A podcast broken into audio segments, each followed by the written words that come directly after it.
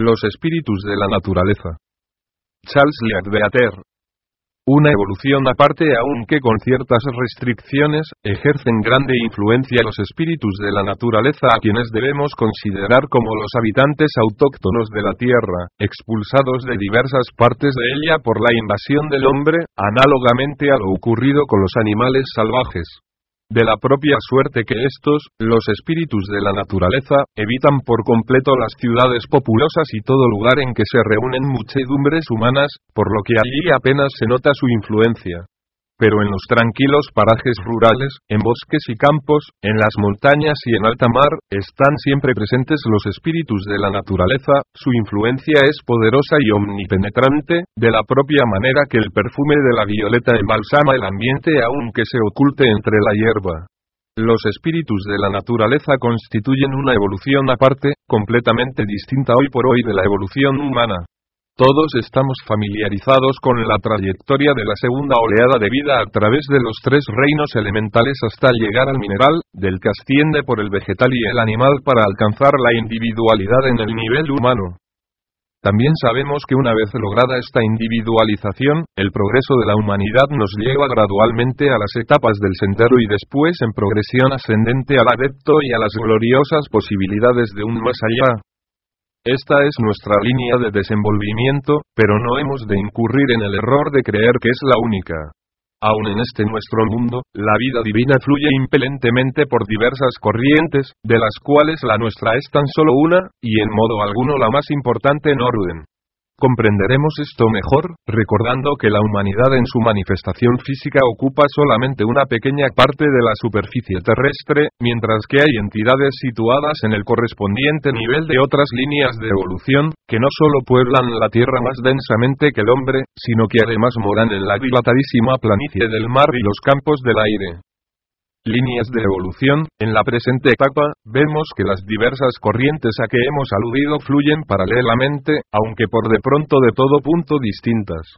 Por ejemplo, los espíritus de la naturaleza no han sido ni serán nunca individuos de una humanidad como la nuestra. Y sin embargo, la vida que en ellos mora dimana del mismo logo solar de que dimana la nuestra y él volverá como la nuestra. Hasta llegar al nivel mineral, las corrientes pueden considerarse paralelas pero tan pronto como al trasponer el punto de conversión suben por el arco ascendente, aparece la divergencia. La etapa mineral es, por supuesto, aquella en que la vida está más profundamente sumida en la materia física. Pero si bien algunas corrientes retienen formas físicas en las diversas etapas ulteriores de su desenvolvimiento, haciéndolas según adelantan más a propósito para la manifestación de su vida interna, hay otras corrientes que desde luego desechan la materia densa y durante el resto de su desenvolvimiento en este mundo usan cuerpos constituidos exclusivamente por materia etérea. Así una de dichas corrientes o colectividad de entidades, luego de pasar por la etapa mineral, no se transporta al reino vegetal, sino que toma vehículos de materia etérea para morar en el interior de la corteza terrestre y en el seno de las compactas rocas. Muchos estudiantes no aciertan a comprender cómo es posible que haya seres vivientes que moren en el seno de las rocas o en el interior de la corteza terrestre. Sin embargo, los seres dotados de vehículos etéreos no tropiezan con la más leve dificultad para moverse, ver y oír en la masa de la roca, porque la materia física sólida es su natural ambiente y su peculiar habitación, la única a que están acostumbrados y en la que se encuentran como en su propia casa. No es fácil formar exacto concepto de estos vagos seres inferiores que actúan en amorfos vehículos etéreos pero poco a poco van evolucionando hasta llegar a una etapa en que si bien habitan todavía en el seno de las rocas compactas, se acercan más a la superficie de la Tierra, en vez de enmadrigarse en lo más hondo de la corteza. Y los más evolucionados de entre ellos son capaces de mostrarse eventualmente al aire libre durante un corto tiempo. A estos seres se les ha visto y más frecuentemente oído en las cavernas y minas. La literatura medieval les dio el nombre de gnomos, en las condiciones ordinarias no es visible a los ojos físicos la etérea materia de sus cuerpos, por lo que cuando se muestran visiblemente es porque se han revestido de un velo de materia física, o quien los ve ha excitado su perceptibilidad sensoria hasta el punto de afectarle las ondas vibratorias de los éteres superiores y ver así lo que normalmente no percibe.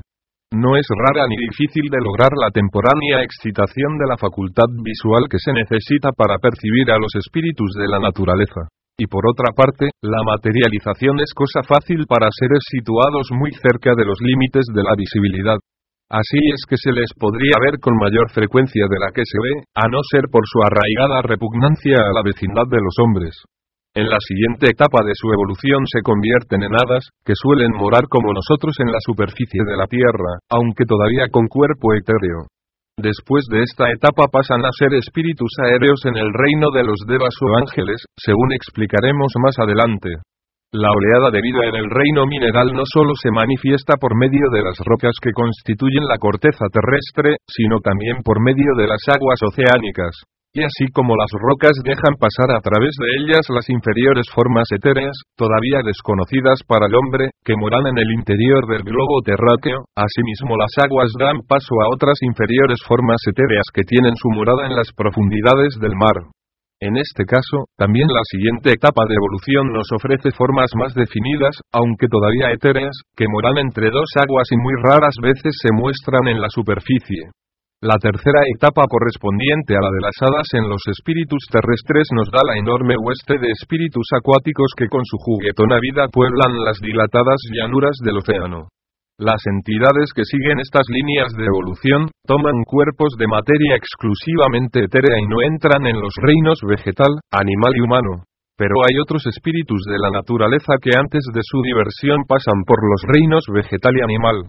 Así en el océano hay una corriente de vida cuyas nómadas, al salir del reino mineral, entran en el vegetal en forma de algas, y luego pasan por los corales, esponjas y los enormes cefalópodos de entre dos aguas, para después emparentar con los peces y convertirse más tarde en espíritus acuáticos. Estas entidades conservan el denso vehículo físico hasta muy alto nivel, y de la propia manera observamos que las hadas terrestres no solo proceden de las filas de los gnomos, sino también de las capas inferiores del reino animal, pues hay una línea de evolución que roza ligeramente el reino vegetal en forma de hongos, y después pasa por las bacterias y animálculos de diversas especies a los insectos y reptiles, para ascender al hermoso orden zoológico de las aves, de donde al cabo de muchas encarnaciones ornitológicas entra en la todavía más bella comunidad de las hadas. Hay otra línea de evolución que proviene del reino vegetal, donde asume la forma de hierbas y gramíneas, y después toma en el reino animal la de hormigas y abejas, hasta convertirse por fin en seres etéreos que, análogos a las abejas, zumban y revolotean en torno de plantas y flores, en la producción de cuyas numerosas variedades influyen notablemente hasta el punto de servir de auxilio sus funciones para la especialización y cultivo de los vegetales. Sin embargo, conviene distinguidos cuidadosamente para evitar confusiones. Los diminutos seres que cuidan de las flores, pueden dividirse en dos grandes clases con numerosas variedades en ambas. La primera clase son los elementos propiamente dichos, porque no obstante su belleza, son tan solo formas mentales y en modo algunos seres vivientes. Más bien cupiera decir que son criaturas de vida temporánea, pues si bien activísimos y muy atareados durante su corta vida, no reencarnan ni evolucionan, y una vez terminada su obra se desintegran y disuelven en la atmósfera circundante, lo mismo que les sucede a nuestras formas mentales. Son formas mentales de los ángeles o devas encargados de la evolución del reino vegetal, cuando a uno de estos devas se le ocurre una nueva idea relacionada con alguna de las especies de plantas confiadas a su cuidado, emite una forma mental con el determinado propósito de realizar dicha idea. Generalmente la forma de su pensamiento es un modelo etéreo de la planta en cuestión, o bien una diminuta criatura que ronda por la planta mientras se forman los capullos y va gradualmente dándoles la configuración y colores que el deva ideó para la flor pero tan luego como la planta adquiere su completo crecimiento o se explaya la flor, termina la tarea del elemental, quien, según hemos dicho, se desvanece entonces extinguido ya su poder, porque la única alma que lo animaba era la voluntad de realizar la tarea terminada. Sin embargo, se ven en torno de las flores otros diminutos seres, verdaderos espíritus de la naturaleza, de los que hay muchas variedades. Una de las más comunes tiene forma parecida a la de los pájaros moscas y se les suele ver zumbando alrededor de las flores a modo de abejas. Estas menudas y hermosas criaturas no serán nunca humanas porque no siguen nuestra línea de evolución. La vida que los anima ha pasado por hierbas y gramíneas tales como la cebada y el trigo en el reino vegetal y por las hormigas y abejas en el reino animal, hasta alcanzar la etapa de diminutos espíritus de la naturaleza, que más tarde se convertirán en las hermosas hadas de cuerpos etéreos, que viven en la superficie de la tierra. Posteriormente serán salamandras o espíritus del fuego, y luego se convertirán en silfides o espíritus del aire, con cuerpos astrales en vez de etéreos, para pasar por último al reino de los devas. Solapaciones, el trámite de la oleada de vida de uno a otro reino no se efectúa en rigurosa continuidad, sino que se nota mucha latitud en la variedad, y así quedan no pocos huecos o solapaciones entre los reinos. Esto se ve más claramente en nuestra línea de evolución, porque la vida que llega a los niveles superiores del reino vegetal no pasa nunca a los inferiores del animal, sino que por el contrario, entra en este por etapas bastante adelantadas.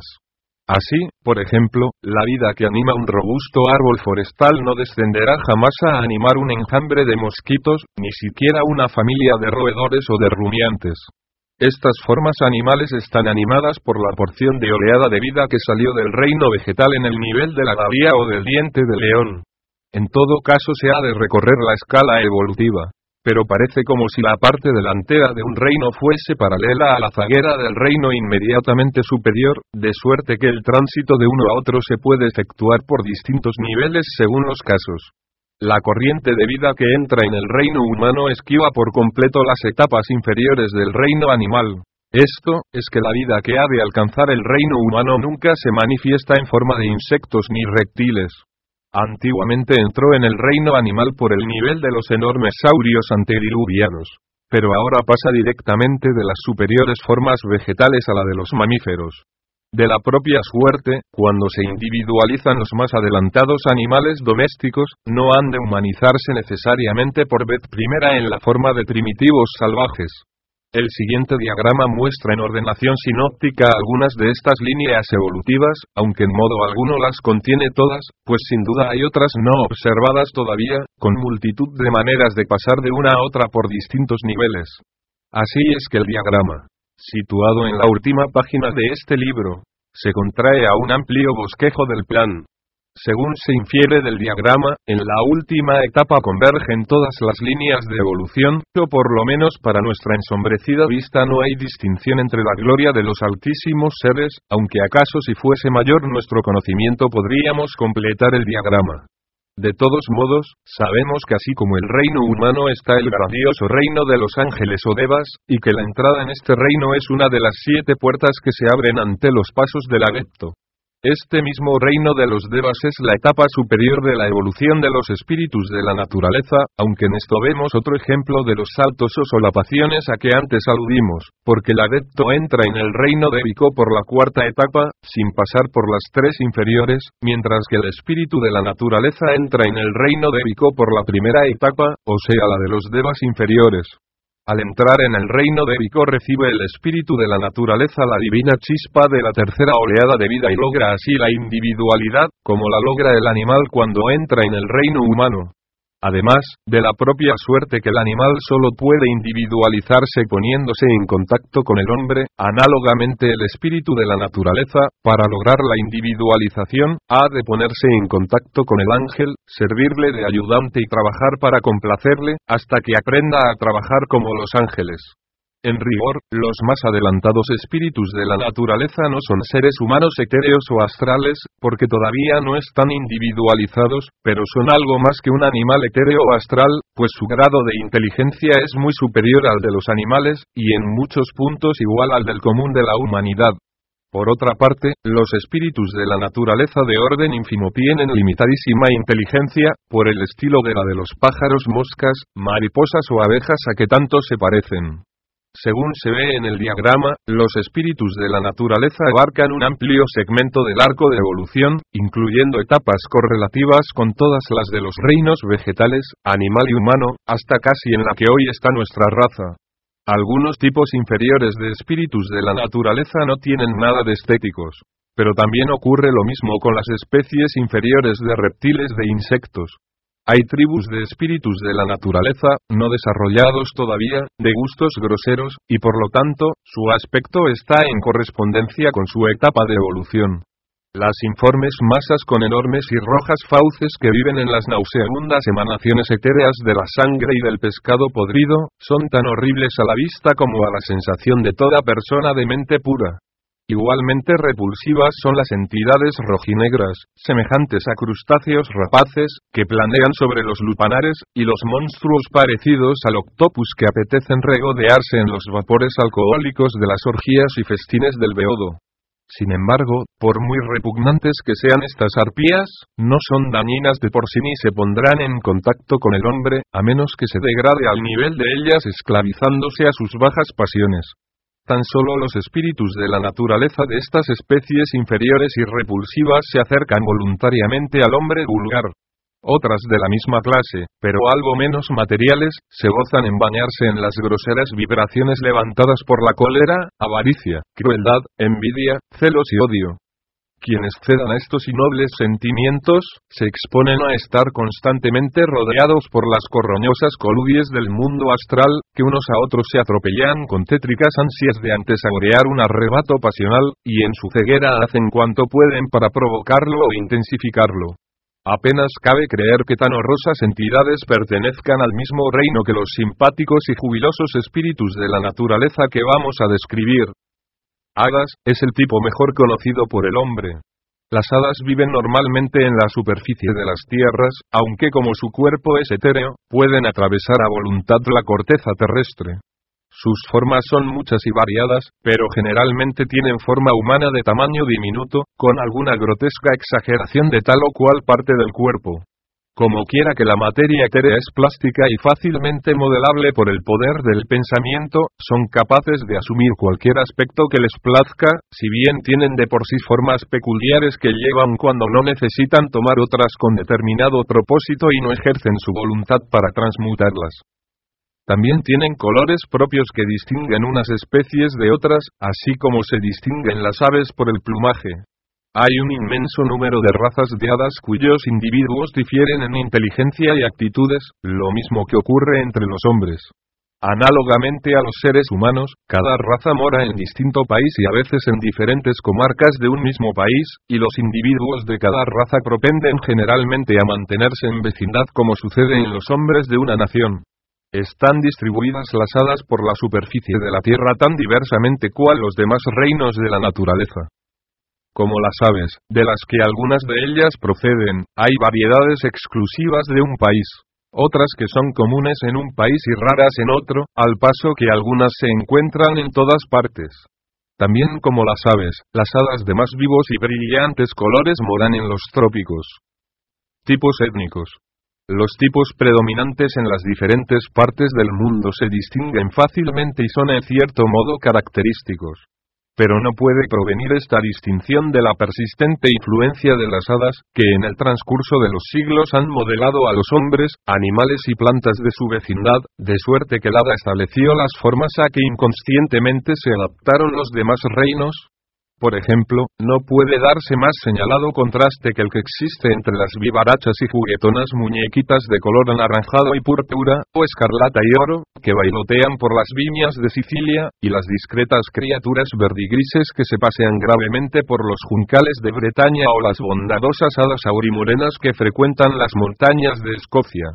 En Inglaterra es más común la variedad verde esmeralda, que también he visto en los bosques de Francia y Bélgica, en el estado norteamericano de Massachusetts y en las orillas del Niágara. Las vastas llanuras del país de los Dakotas están habitadas por una variedad blanca y negra, que no he visto en ninguna otra parte, y California disfruta de otra variedad muy linda, blanca y oro, que también parece ser única. La especie más común de Australia es muy característica por su admirable y luminoso color azul celeste. Pero hay mucha diferencia entre las hadas de Nueva Gales del Sur y Victoria y las de la tropical Tierra de la Reina. Las de este último país se parecen mucho a las de las Indias holandesas. La isla de Java es muy prolífica en estas graciosas criaturas, de las que hay dos distintas variedades, ambas monocromáticas, una color añil con débiles reflejos metálicos, y otra en que aparece toda la gama del amarillo. Son extrañas, pero simpáticas. Una sorprendente variedad local está fastuosamente exornada con alternas rayas verdes y amarillas como una chaqueta deportiva.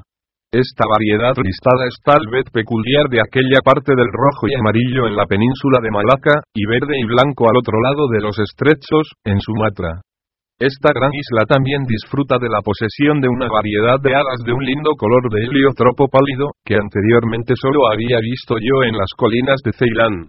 La especie habitante en Nueva Zelandia es de azul intenso con motas de plata, mientras que en las islas del Mar del Sur se encuentran una variedad de color argentino irisado como una madreperla. En la India hallamos alas de diversas especies, desde las de color rosado y verde pálido azul claro y amarillo verdoso de las montañas del país, hasta las entremezcladas de soberbios colores, casi chillones por su intensidad, que moran en las llanuras.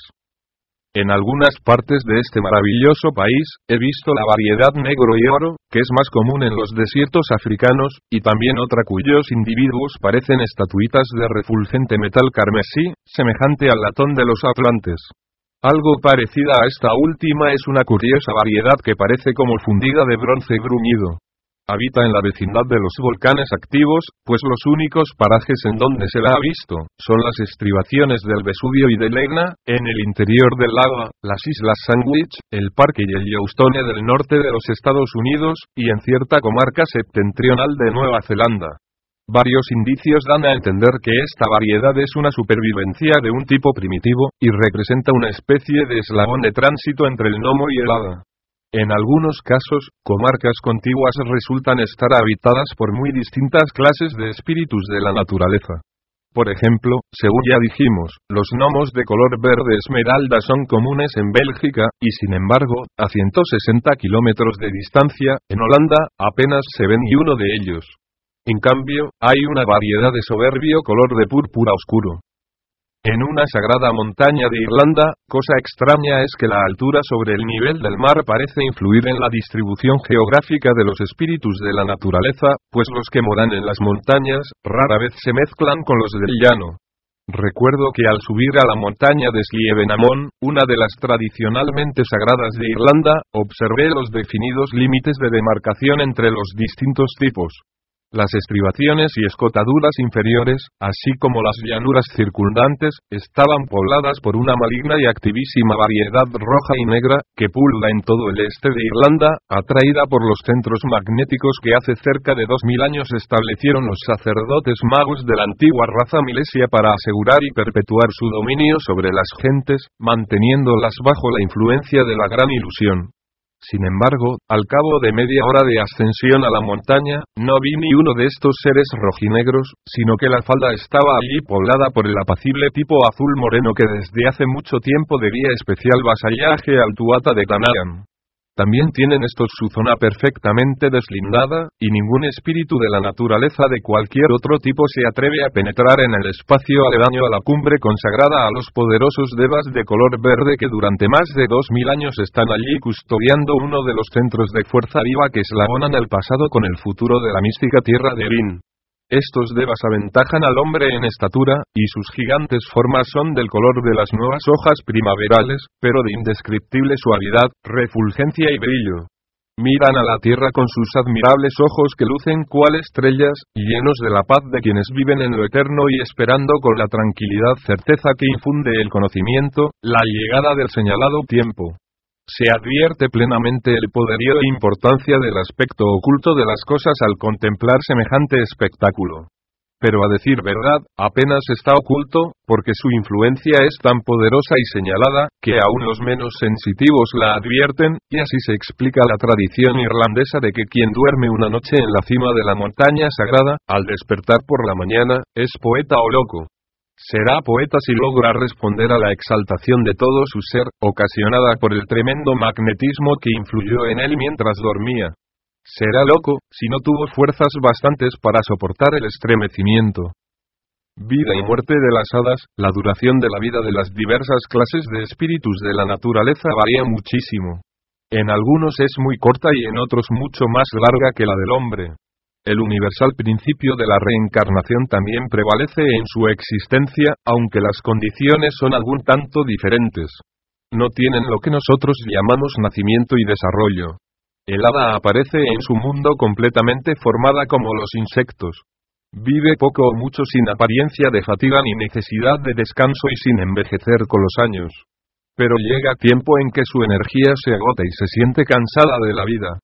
Cuando esto ocurre, su cuerpo se va volviendo más y más diáfano hasta convertirse en una entidad astral que vive durante cierto tiempo en este mundo entre los espíritus del aire, que representan para ella la inmediata etapa de evolución. Después de la vida astral vuelve a su alma grupo, en donde si está lo bastante adelantada puede tener algo de existencia consciente antes de que la ley cíclica actúe una vez más en el alma grupo, despertando en el hada el deseo de separación. Entonces su impulso dirige de nuevo hacia afuera la corriente de su energía, y aquel deseo, obrando en las plásticas materias astral y etérea, materializa un cuerpo de análogo tipo, a propósito para expresar el adelanto logrado en la última vida.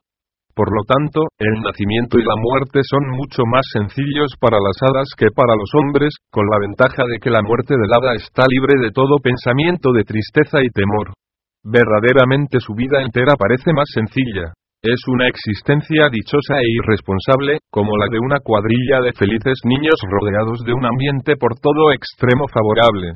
Los espíritus de la naturaleza no tienen deseos ni conocen las enfermedades ni la lucha por la existencia, de suerte que están exentos de las más fecundas causas del sufrimiento humano. Tienen profundos afectos y son capaces de contraer íntimas y duraderas amistades de que obtienen intenso e imperecedero placer. Pueden sentir envidia y cólera, pero se desvanecen ante el vivísimo deleite con que llevan a cabo las operaciones de la naturaleza que es su más señalada característica. Sus placeres, se gozan en la luz y resplandor del sol, aunque con el mismo placer lanzan a la luz de la luna. Participan de la satisfacción de la sedienta tierra, de las flores y de los árboles al caer la lluvia, y también juguetean igualmente dichosas con los copos de nieve. Gustan de flotar perezosamente en la calma de una tarde de verano, y sin embargo también se solazan con la violencia del viento. No solo admiran con una vehemencia que pocos de nosotros pueden comprender la belleza de un árbol o de una flor, la delicadeza de sus matices o la gracia de su forma, sino que toman vivísimo interés y sienten hondo deleite en todos los procesos de la naturaleza, en la circulación de la savia, el brote de los renuevos y el nacimiento y caída de las hojas. Por supuesto que de esta característica se aprovechan los grandes seres que presiden la evolución, valiéndose de los espíritus de la naturaleza para ayudar a la combinación de los colores y al arreglo de las variedades. Además atienden cuidadosamente a la vida de las aves e insectos, a la empolladura de los huevos y a la eclosión de las crisálidas, así como se complacen en vigilar las triscaduras y jugueteos de los cervatos, corderillos, ardillas y lebratillos. Otra ventaja inestimable de la evolución etérea es que no necesitan alimentar sus cuerpos por medio de la comida y bebida, sino que el cuerpo del hada absorbe del éter circundante sin esfuerzo, fatiga ni tasa cuanta materia necesita la nutrición de su cuerpo. En rigor no cabe decir que absorbe materia etérea, sino más bien que continuamente se efectúa un intercambio de partículas, desasimilándose las desgastadas por haber consumido su energía y asimilándose otras plenamente dinamizadas. Aunque los espíritus de la naturaleza no comen, la fragancia de las flores los deleita en grado análogo al placer que los hombres experimentan al saborear los manjares. El aroma es para ellos algo más que un halago del olfato o del gusto, pues se bañan en él hasta empapar todo su cuerpo. Lo que en ellos desempeña funciones de sistema nervioso es mucho más delicado que el nuestro perciben grandísimo número de vibraciones que escapan a nuestros groseros sentidos y así notan el olor de no pocas plantas y minerales que a nosotros nos parecen inodoros. No tienen estructura interna, pues sus cuerpos son como neblina, y por lo tanto no es posible desmembrarlos ni heridos ni les afecta penosamente el calor ni el frío. Así hay una variedad de hadas que parecen preferir a toda otra cosa el bañarse en el fuego. Cuando estalla un incendio acuden presurosas de todas partes y se deslizan con salvaje deleite entre las oscilantes llamas como los muchachos en el declive de un tobogán. Estas hadas son los espíritus del fuego o las salamandras de la literatura medieval. Los espíritus de la naturaleza solo pueden sentir dolor corpóreo a consecuencia de una desagradable o inarmónica emanación o vibración, pero les cabe evitadas por la facultad que tienen de trasladarse celérrimamente de un punto a otro. Según se infiere de las observaciones hechas hasta ahora, las hadas están del todo libres de la maldición del miedo, tan prevaleciente en la vida del reino animal, que nuestra línea de evolución es correlativo del reino de las hadas en la evolución etérea. Romanticismo de las hadas, tienen las hadas una imaginación envidiable por lo fértil, y en los ratos de recreo con sus compañeras se complacen en idear todo linaje de fantásticos escenarios y románticas situaciones.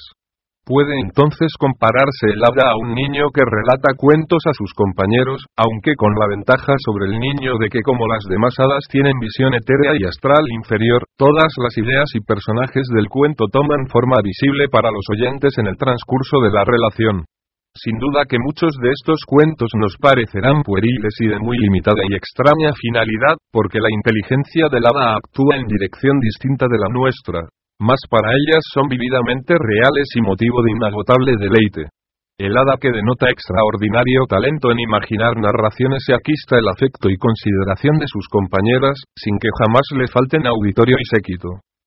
Cuando algún ser humano vislumbra un grupo así de hadas, lo juzga según sus rutinarios prejuicios y toma al hada principal por un rey o reina según la figura que en aquel momento asuma el hada. En realidad, el reino de los espíritus de la naturaleza no necesita régimen alguno de gobierno, excepto la inspección general que sobre ellos ejercen los de Barajas y sus subordinados, sin que se den cuenta de esta inspección más que los espíritus de la naturaleza muy adelantados su actitud respecto del hombre, la mayor parte de los espíritus de la naturaleza repugnan y evitan la compañía del hombre, y no es extraño que así sea, pues para ellos el hombre es un devastador demonio que destruye y despoja por doquiera que pasa. A sangre fría y a veces entre horribles tormentos mata al hombre a las hermosas criaturas de que los espíritus de la naturaleza gustan cuidar. Abate los árboles, ciega las hierbas, arranca las flores y desidiosamente las echa para que se marchiten suplanta la amable vida en el seno de la naturaleza con sus horribles ladrillos y cementos, y la fragancia de las flores con los mefíticos vapores de sus manipulaciones químicas y el ensuciador humo de sus fábricas. Es extraño que las hadas nos miren con horror y se aparten de nosotros como nos apartamos de un reptil ponzoñoso. No solo devastamos cuanto más amable es para las hadas, sino que la mayor parte de nuestros hábitos y emanaciones les desagradan. Envenenamos el suavísimo aire con repugnantes vapores de alcohol y humo de tabaco. Nuestras inquietas e indómitas pasiones levantan un continuo flujo de corrientes astrales que las perturba y enoja con el mismo disgusto que tendríamos nosotros si nos vaciaran encima un cubo de agua infecta. Para los espíritus de la naturaleza la cercanía del hombre ordinario equivale a estar bajo la furia de un huracán que soplara en una sentina. No son ángeles con el perfecto conocimiento a que acompaña la perfecta paciencia, sino que son como niños inocentes y algunos de ellos cual juguetones gatitos excepcionalmente inteligentes. Por otra parte es extraño que nos repugnen, rechacen y eviten si por costumbre ultrajamos sus más nobles y elevados sentimientos, se conocen dos casos en que a causa de excesiva intrusión o molestia por parte del hombre, mostraron las hadas notoria malicia y se desquitaron del daño. Esto denota que, por lo general, no obstante las insoportables provocaciones del hombre, rara vez se encolerizan las hadas, pues su acostumbrado procedimiento de repeler a un intruso es hacerle víctima de alguna broma a menudo puerilmente pesada, pero nunca gravemente dañosa se gozan en extraviar o engañar al intruso, haciéndole perder el camino al cruzar un pantano, manteniéndole dando vueltas de círculo toda la noche mientras cree que anda en derechura o forjándole la ilusión de que ve palacios y castillos en donde no hay tales. Varios cuentos y leyendas sobre esta curiosa característica de las hadas subsisten tradicionalmente entre los aldeanos de casi todas las comarcas montesinas. Hechizo, las hadas se valen eficazmente en sus tretas y burlas de la maravillosa facultad que tienen de hechizar a quienes ceden a su influencia, de modo que mientras están sujetos al hechizo, solo ven y oyen lo que las hadas les sugieren al igual del hipnotizado que únicamente ve, oye, palpa, gusta y huele lo que el magnetizador desea. Sin embargo, los espíritus de la naturaleza no tienen la hipnótica facultad de dominar la voluntad humana, excepto cuando se trata de gentes de pobre entendimiento que ceden a un invencible terror durante el cual queda en suspenso la voluntad. Las hadas no tienen otro poder que el de alucinar los sentidos, pero en esto son indiscutiblemente maestras y no han faltado casos en que hechizaron de golpe a gran número de gentes. Los juglares de la India efectúan con el impetrado auxilio de las hadas sus más sorprendentes huertes, entre ellas la del cesto o aquella otra en que el juglar lanza aire arriba una cuerda que se coloca y mantiene tirante en el espacio sin apoyo alguno, hasta que desaparece luego de saltar por ella el prestidigitador. Los circunstantes están en este caso colectivamente alucinados y se figuran que presencian una serie de sucesos que no han ocurrido en realidad. El poder del hechizo consiste sencillamente en forjar una vigorosa imagen mental y proyectarla después en la mente del hechizado. A la generalidad de los hombres les parecerá eso casi imposible porque nunca lo intentaron ni tienen idea de cómo se realiza. La mente del hada no es tan amplia como la del hombre, pero está acostumbradísima a forjar imágenes y proyectarlas en ajenas mentes, porque tal es una de las principales tareas de su vida cotidiana. No es extraño que con tan continuada práctica sean las hadas expertas en esta operación, que resulta mucho más sencilla para ellas cuando como en el caso de los juglares índicos, se ha de reproducir centenares de veces la misma imagen, hasta que cada pormenor se traza sin esfuerzo a consecuencia del hábito. Para comprender bien cómo se hace esto, debemos recordar que las imágenes mentales tienen realidad, pues son construcciones de materia mental, y que la línea de comunicación entre la mente y el cerebro físico pasa por las contrapartes astral y etérea de este mismo cerebro, pudiendo interceptarse la comunicación por medio de un obstáculo colocado en cualquier punto intermedio. Algunos espíritus de la naturaleza suelen concurrir a las sesiones espiritistas con objeto de remedar engañosamente los fenómenos físicos. Quienes hayan frecuentado dichas sesiones recordarán casos de bromas y burlas sin malicia, que denotan casi siempre la presencia de un espíritu de la naturaleza, aunque también cabe atribuirlas a un difunto que en vida fue lo bastante casquivano para creer que divierten las tonterías y no ha tenido aún tiempo de adquirir sabiduría. Ejemplos de amistad, por otra parte, hay ejemplos en que algunos espíritus de la naturaleza han contraído amistad con seres humanos, ofreciéndoles cuanta ayuda estaba en su poder prestarles, como en las conocidas narraciones de las sirvientas escocesas o las hadas que encienden el fuego de las cenicientas. También hubo casos, aunque rarísimos, en que un hombre predilecto de las hadas fue admitido a presenciar sus festines y compartir durante algún tiempo su género de vida. Dícese que los animales silvestres se acercan confiadamente a los yogis indios porque instantáneamente conocen que son amigos de todo ser viviente. De la propia manera, las hadas se agrupan en torno del hombre que entra en el sendero de santidad, pues notan que sus emanaciones son menos tormentosas y más agradables que las de los hombres cuya mente está aún fija en los negocios mundanos. A veces se ha visto que las hadas se acercan a los niños pequeñuelos y les muestran mucho afecto, especialmente a los de viva imaginación y propensos al ensueño, pues son capaces las hadas de ver y complacerse en las formas mentales de que el niño se rodea. También hubo casos en que las hadas tomaron vivo cariño a un pequeñuelo sumamente simpático e intentaron llevárselo a sus moradas con el sincero propósito de librarlo del que les parecía horrible destino de crecer y vivir entre el vulgo de los hombres. En las narraciones demóticas hay algo referente a suplantaciones de niños, aunque también obedecen a otras causas de que más adelante hablaremos.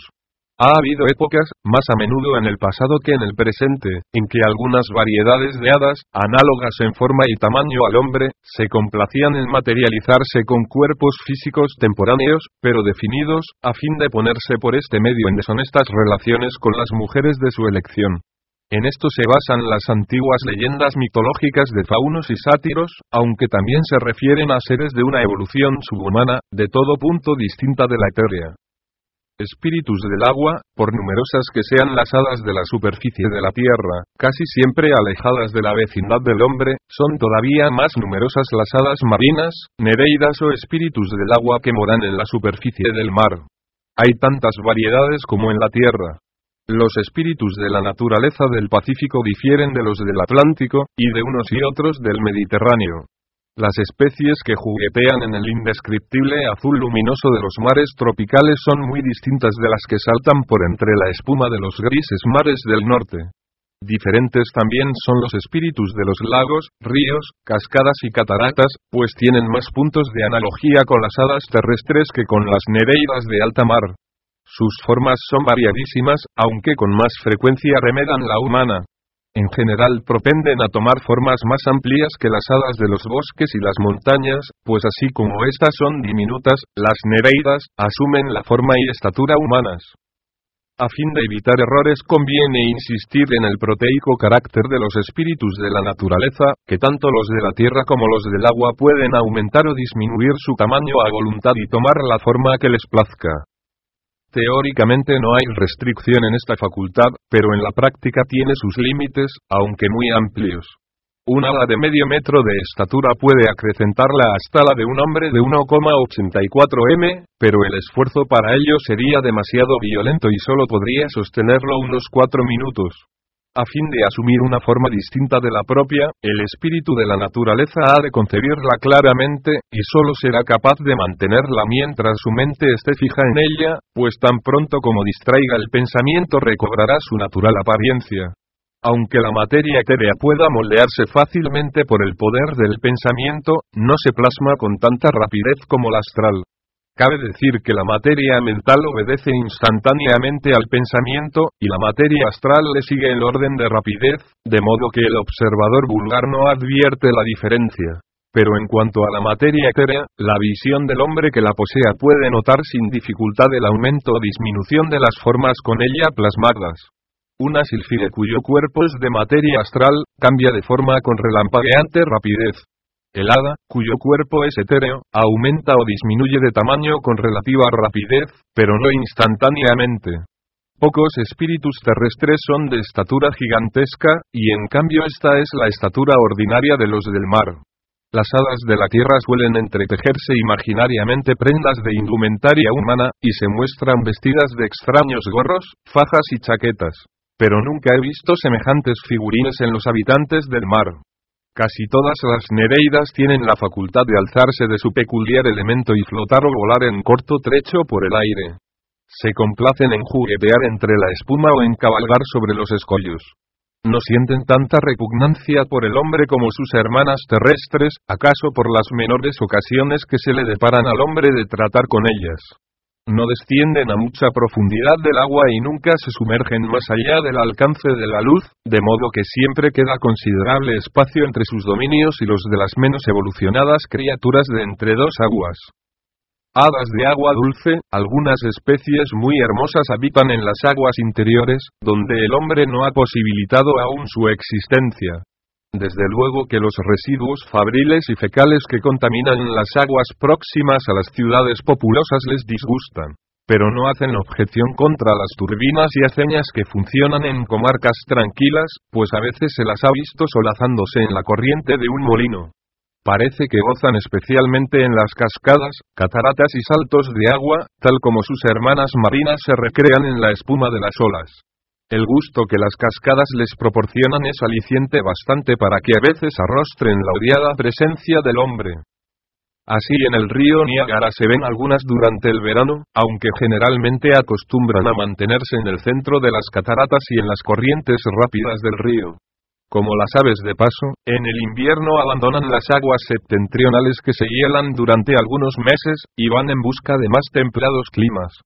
Si bien no les importan las heladas y el frío no las afecta, les disgusta ver perturbadas sus ordinarias condiciones de vida. Las que comúnmente habitan en los ríos, se trasladan al mar cuando se hielan las aguas fluviales, al paso que a otras les repugna el agua salada y prefieren emigrar a lejanos parajes en vez de refugiarse en el océano. Una interesante variedad de nereidas son los espíritus de las nubes, que pasan casi toda su vida en las aguas que están en el firmamento deberíamos considerados como el eslabón de tránsito entre los espíritus del agua y los del aire. Sus cuerpos son de materia etérea, como los de las nereidas, pero pueden permanecer muchísimo tiempo fuera del agua. Sus formas suelen ser de gran tamaño y de estructura de malla. Se parecen algo a ciertas variedades de nereidas, y cuando el cielo está despejado gustan de sumergirse en el mar. Su habitual residencia es el luminoso silencio de las nubes, que por pasatiempo favorito modelan en fantásticas formas o las disponen en las seriadas filas a que llamamos cielo agorregado. Sílfides, vamos a considerar ahora el tipo superior del reino de los espíritus de la naturaleza, o sea la etapa en que convergen las líneas de desenvolvimiento de las hadas de tierra y mar. Son las sílfides o espíritus del aire muy superiores a los tipos de que hemos tratado hasta ahora, pues ya se han desprendido de materia física y su vehículo inferior es el astral. Aventajan mucho en inteligencia a las clases etéreas e igualan a la generalidad de los hombres, aunque todavía no están permanentemente individualizadas por estar tan evolucionados estos seres, pueden comprender acerca de la vida mucho más que los animales al separarse de su alma grupal, y así ocurre que conocen que les falta la individualidad y anhelan ardientemente lograrla. Esta es la verdad subyacente en las tradiciones populares que representan a los espíritus de la naturaleza anhelosos de poseer un alma inmortal. El procedimiento que ordinariamente siguen para este logro consiste en relacionarse por el trato y el amor con los devas o ángeles astrales que constituyen el grado de evolución inmediatamente superior. Un animal doméstico, como el perro o el gato, progresa por el desarrollo de su inteligencia y de sus afectos mediante el íntimo contacto con su dueño. No solo le mueve su amor al dueño a determinados esfuerzos para comprenderle, sino que las vibraciones del cuerpo mental del dueño influyen de continuo en su rudimentariamente, que poco a poco aumenta en actividad, al propio tiempo que el afecto de su amo despierta en su cuerpo astral siempre crecientes emociones. El hombre puede o no amaestrar al animal, pero en todo caso, aun sin deliberado esfuerzo, la íntima relación entre ambos favorece el progreso evolutivo del inferior. Con el tiempo, el desenvolvimiento del animal llega a un nivel en que es capaz de recibir la tercera oleada o, mejor dicho, efusión de vida, que lo individualiza separándolo definitivamente de su alma grupal. Ahora bien, esto es exactamente lo que ocurre entre el Deva astral y la sílfide, con la sola diferencia de que lo efectúan de más inteligente y eficaz manera.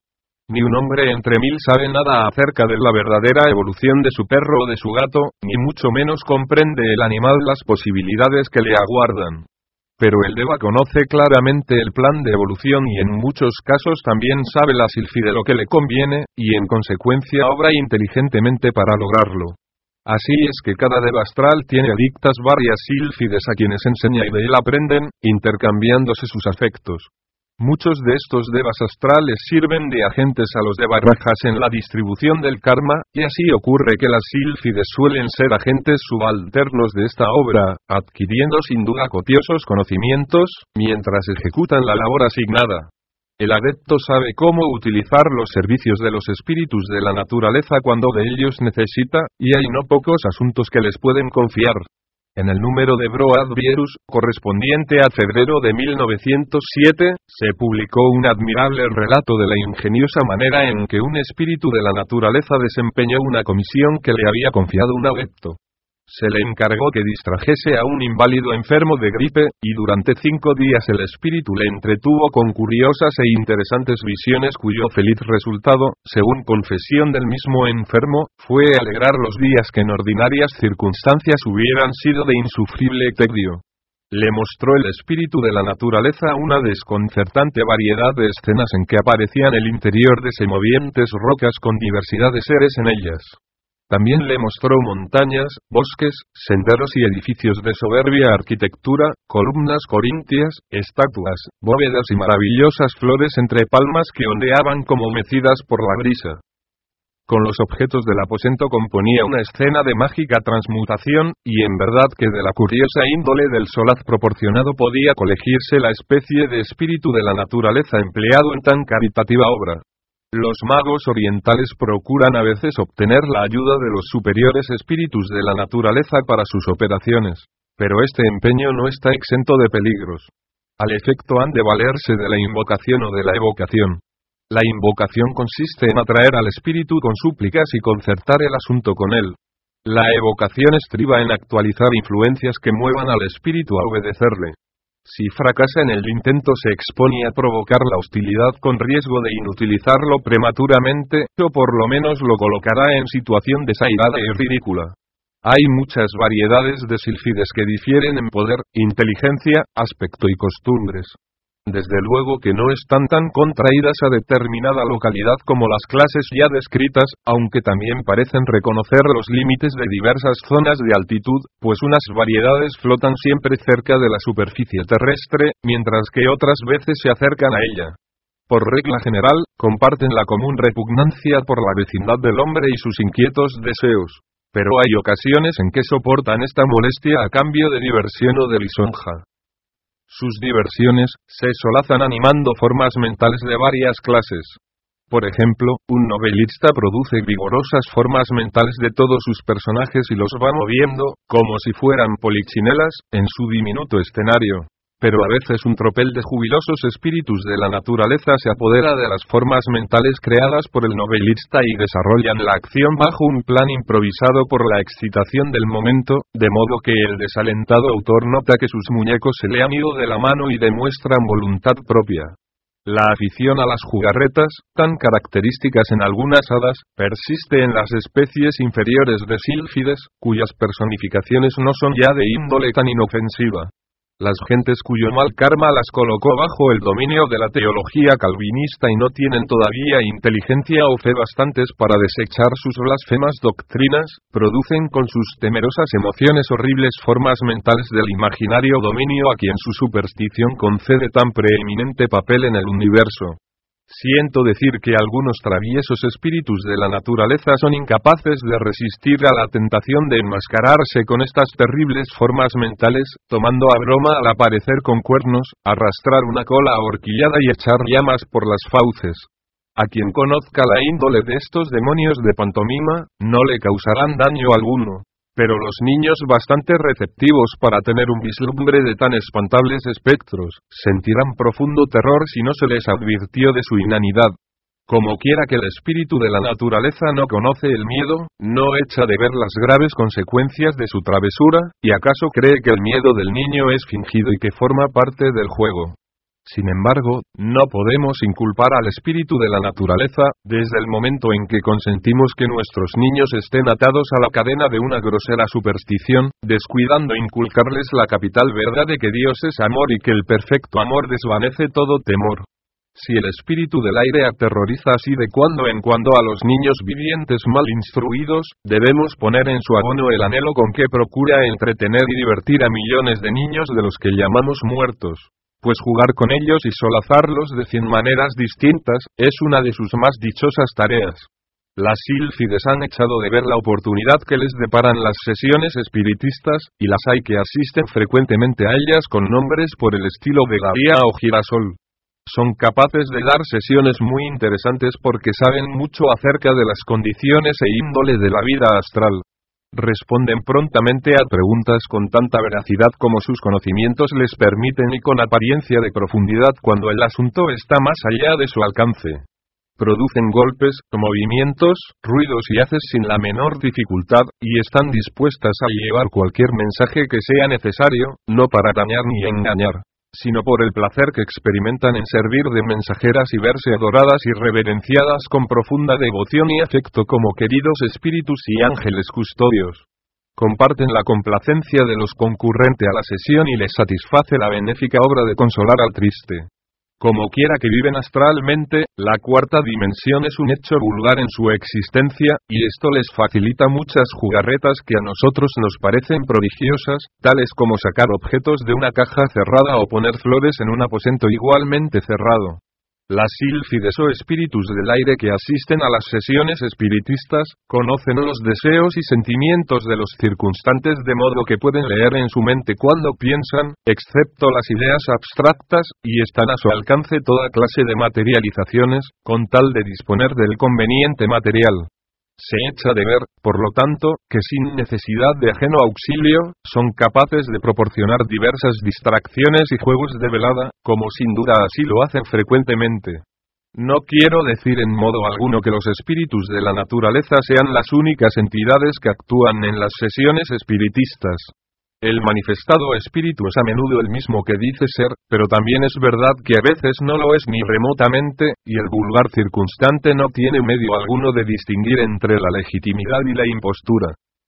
Desarrollo anormal, según ya dijimos, la normal línea de progreso del espíritu de la naturaleza es lograr la individualidad por el trato con un deva. Pero hay individuos que se desviaron de esta norma, el intenso afecto de la silfide por el ángel es el capital factor de la individualización, y los casos anormales son aquellos en que en vez de poner la silfide su afecto en un deva lo pone en un ser humano. Esto implica una tan completa inversión de la común actitud de dichos seres hacia la humanidad, que solo ocurre muy raras veces. Pero cuando ocurre y el amor es lo bastante intenso para conducir a la individualización, desvía el espíritu de la naturaleza de su peculiar línea de evolución y lo trae a la humana, de modo que el ego reencarnará como hombre y no como deva. Esto es lo que nos dan a entender las tradiciones y leyendas en que un espíritu no humano se enamora de un hombre y anhela ardientemente obtener un alma inmortal para estar toda la eternidad con el objeto de su amor. Al encarnar un espíritu así de forma humana, resulta de un extraño carácter, afectuoso y emocional, pero caprichoso, primitivo en ciertos aspectos y sin el más leve sentimiento de responsabilidad. Ha sucedido a veces que una silfide profundamente enamorada de un hombre o una mujer, pero no lo bastante para que su afecto determinara la individualización, hizo un vigoroso esfuerzo para forzar la entrada en la humanidad, apoderándose del cuerpo de un niño moribundo, quien pareció recobrar la vida como si el destino lo arrebatara de las garras de la muerte. Pero a causa de no estar la silfide acostumbrada a las restricciones del cuerpo físico denso en que se infundió, resulta del temperamento del niño muy cambiado, regañón e irascible. Si la silfide fuera capaz de adaptarse al cuerpo físico de que se apodera, nada la impediría conservarlo toda una vida de ordinaria duración, y si en su transcurso lograra desarrollar un afecto lo bastante vivo para desligarse del alma grupal, reencarnaría normalmente como ser humano. Si durante aquella vida forzadamente humana no logra intensificar en la necesaria medida su afecto, volverá después de la muerte a su peculiar línea de evolución. Estos hechos corroboran la verdad entrañada en las leyendas y tradiciones de suplantación de criaturas, que abundan en todos los países del noroeste de Europa, en China, y también, según referencias, entre los indígenas de las abras del Pacífico en la América del Norte. Ventajas de este estudio, el reino de los espíritus de la naturaleza es un interesantísimo campo de estudio al que se le ha prestado escasa atención aunque se les menciona frecuentemente en la literatura ocultista, no sé de ningún intento que se haya hecho para clasificados científicamente. Este vasto reino de la naturaleza necesita un cubiero un líneo. Pero acaso cuando haya abundancia de investigadores, podremos esperar que uno de ellos tome a su cargo la tarea y nos proporcione en calidad de obra maestra de su vida una acabada y completa historia natural de estos deleitosos seres. No será trabajo perdido ni estudio inútil. Nos conviene conocer los espíritus de la naturaleza, no solo ni aún principalmente por la influencia que en nosotros ejercen, sino porque al comprender una línea de evolución tan distinta de la humana, se explaya nuestra mente y reconocemos que el mundo no existe para nosotros solos y que nuestro punto de vista no es el único ni el más importante.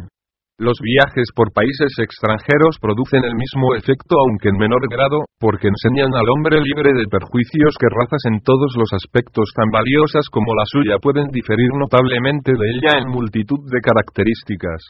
En el estudio de los espíritus de la naturaleza hallamos la misma idea mucho más ampliada. Es un reino radicalmente disimilar, sin sexo, exento de temor, ignorante de la lucha por la existencia, y sin embargo, la meta final de su evolución es en todo y por todo análoga a la que se alcanza por la línea de evolución humana. Al aprender esto, podremos descubrir algo más de los múltiples aspectos del logos, y aprenderemos a tener modestia, caridad y tolerancia de pensamiento.